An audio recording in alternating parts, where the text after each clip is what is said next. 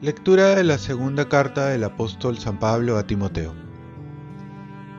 Querido hermano, Dimas me ha dejado, enamorado de este mundo presente, y se ha marchado a Tesalónica.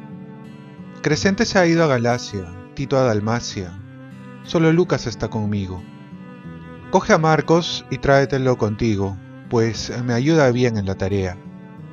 A Tíquico lo he mandado a Éfeso el abrigo que dejé en Troas, en casa de Carpo, tráetelo al venir y los libros también, sobre todo los de pergamino.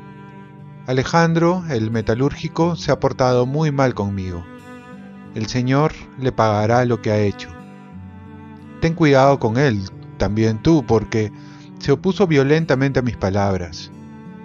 La primera vez que me defendí, todos me abandonaron y nadie me asistió. Que Dios los perdone. Pero el Señor me ayudó y me dio fuerzas para anunciar íntegro el mensaje, de modo que lo oyeran todos los gentiles. Palabra de Dios. Salmo responsorial. Que tus fieles, Señor, proclamen la gloria de tu reinado. Que todas tus criaturas te den gracias, Señor. Que te bendigan tus fieles que proclamen la gloria de tu reinado, que hablen de tus hazañas. Que tus fieles, Señor, proclamen la gloria de tu reinado, explicando tus hazañas a los hombres, la gloria y majestad de tu reinado.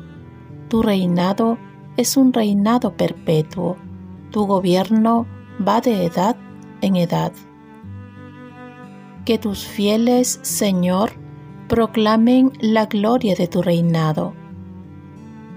El Señor es justo en todos sus caminos, es bondadoso en todas sus acciones.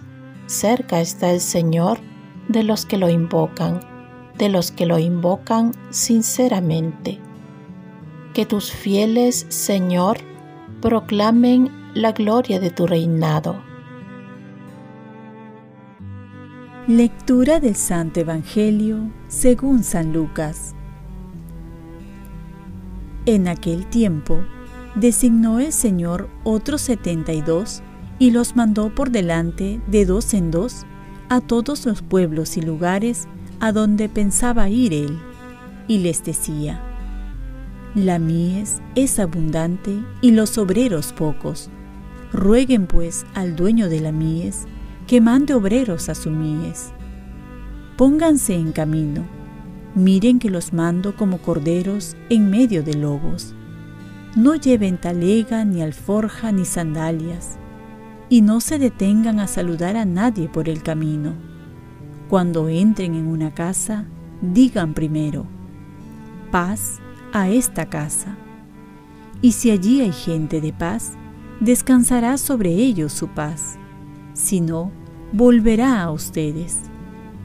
Quédense en la misma casa, coman y beban de lo que tengan, porque el obrero merece su salario. No anden cambiando de casa. Si entran en un pueblo y los reciben bien, coman lo que les pongan, curen a los enfermos que haya y digan, está cerca de ustedes el reino de Dios. Palabra del Señor.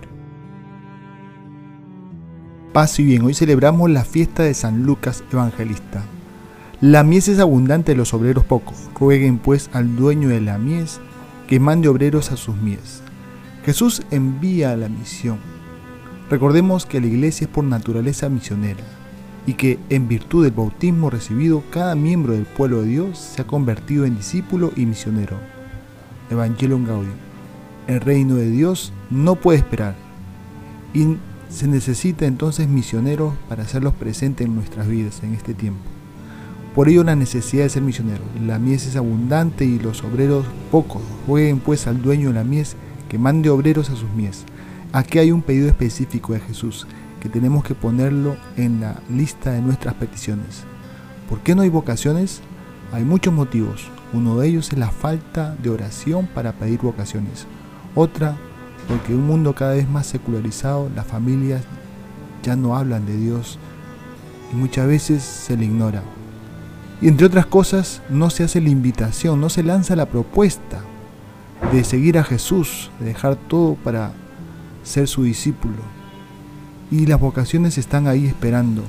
Entonces, tenemos que orar y también acompañar con buen testimonio cuántos jóvenes quieren seguir este camino de seguir a Jesús radicalmente.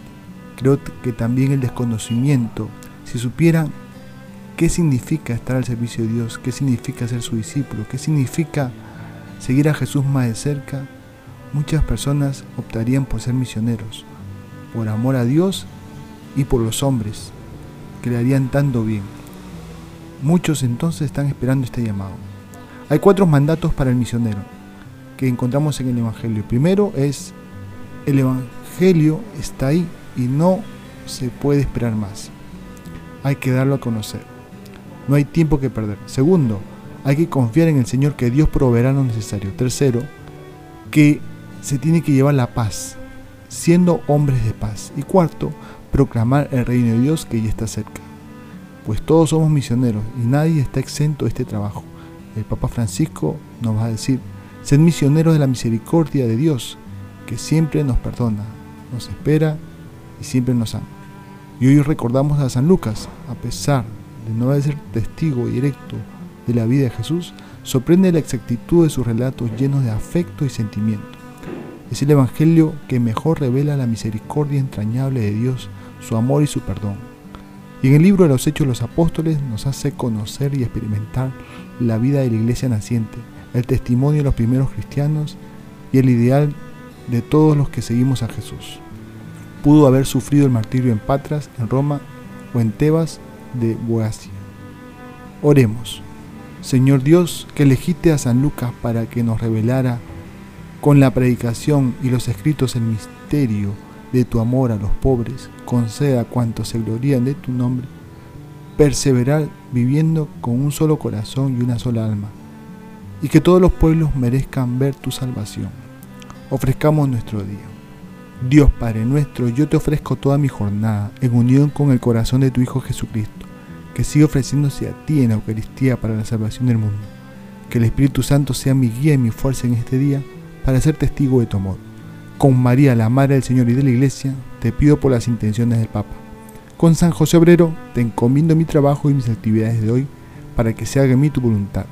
Y la bendición de Dios Todopoderoso, Padre, Hijo y Espíritu Santo descienda sobre ti Cuenta con mis oraciones que yo cuento con las tuyas y que tengas un santo día.